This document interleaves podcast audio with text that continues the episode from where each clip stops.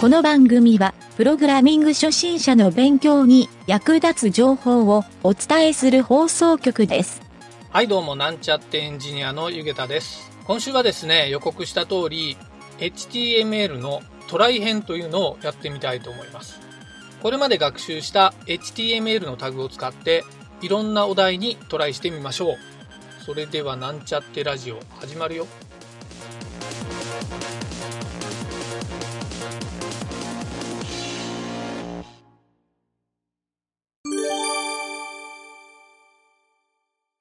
はい、それではプログラミングレッスンの HTML トライ編に行きたいと思います。えー第1回の今日はですね、HTML のファイルを作ってみようというところで進めていきたいなと思います。これまで学習してきた HTML のタグを使って HTML を実際に作ってみるっていう今週の課題になるんですけど、えー実際にですね、HTML ファイルを作るパターンと、えー昨日のですね、ラジオで紹介したホームページについて新しい機能、ウェブプログラミング機能っていうのを使って、実際に HTML のタグをですね、書いてみてもらっても大丈夫です。はい。えーちなみになんですが、実際にファイルを作る場合はですね、テキストエディターというのを使うんですが、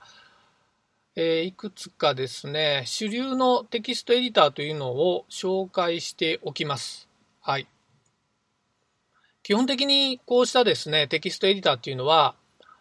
ほとんどの人が Mac と Windows のどちらかで使う場合があるんですけど、今回紹介するのは、Mac でも Windows でもどちらでも使える、えーオープンソースのプログラム、フリーソフトのプログラムになってます。はい。実際にですね、OS に最初からインストールされてるメモ帳などを使ってもいいんですけど、できればですね、プログラミングに向いているテキストエディターというのを使った方がおすすめなので、ぜひですね、これまで使ったことないという人は、えーそうしたですね、プログラムを、プログラムをですね、えーコードを書く、プログラミングをするっていうテキストエディターをインストールしておくといいかなと思います。はい。えなんちゃってラジオのウェブプログラミング機能を使うという方は、今回のこのテキストエディターは特にインストールする必要はないので、これはですね、個人のどちらを使いたいかっていう思考にお任せしたいなと思います。はい。それではですね、このテキストエディター3つ紹介しようかなと思いますので、気になる方はですね、ちょっとこれから紹介するのを Google で検索してですね、自分でダウンロードしてインストールまでを先に行っておくようにしてください。はい。テキストエディターの1個目。えー、ビジュアルスタジオコード。略して VS コードっていう人も多いんですけど、これはですね、マイクロソフトが提供しているテキストエディターで、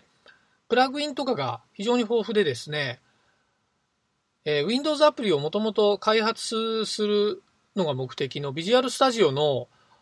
中のエディター機能をフリー公開したものだそうです。はい。実は僕もですね、通常はこの VS コードを使って、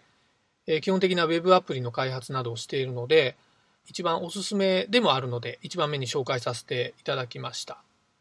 はい。それではテキストエディターの2つ目。サブライムテキスト。はい。これはですね、えー有料版もあるんですけど、無料でもかなりの領域使えてですね、まあ、プロの方でも無料の領域で使っている人もたくさんいらっしゃるので、えーこれもですね、VS コードと同じように、プラグインで結構自分好みのデザインにしたりですね、使いやすいようにカスタマイズできるっていうのが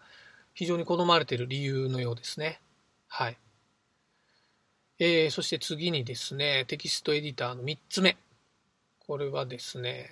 アトムっていう GitHub のサイトがですね、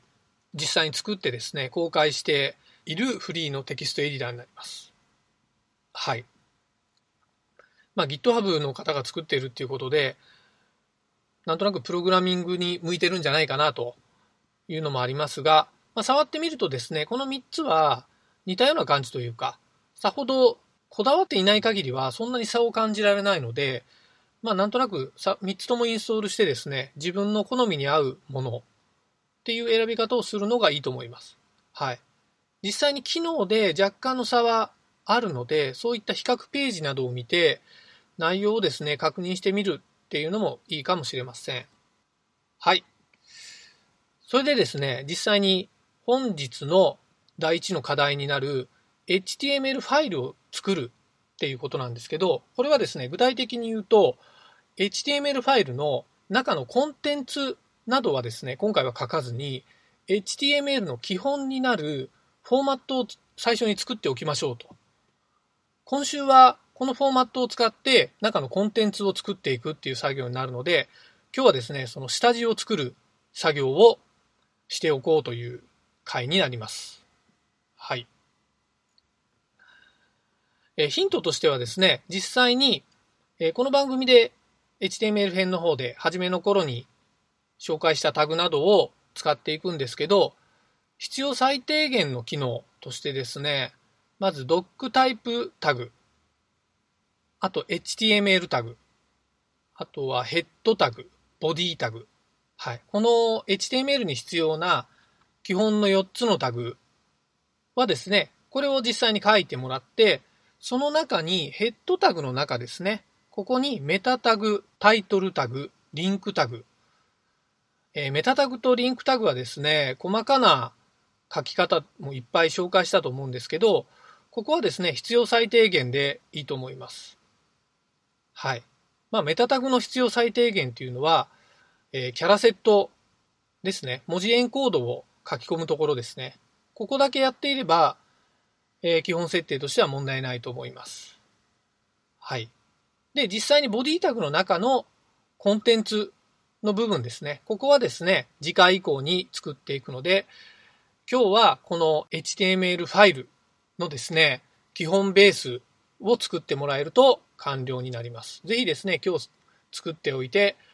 明日からの課題でですね、活用してもらえればなと思います。はい。この基本パターンはですね、一応ホームページの方に、サンプルとして掲載しておくので、どうしてもわからないという方は、そちらからコピペして使ってもらってもいいんですが、できれば自分で一度書いてみることをお勧めしたいなと思います。はい。とりあえず回答はですね、ラジオではしないので、えー、一旦ですね、自分で回答が見たいなという方も、その参考のタグをですね、見てもらえるといいかなと思います。はい、本日は以上になります。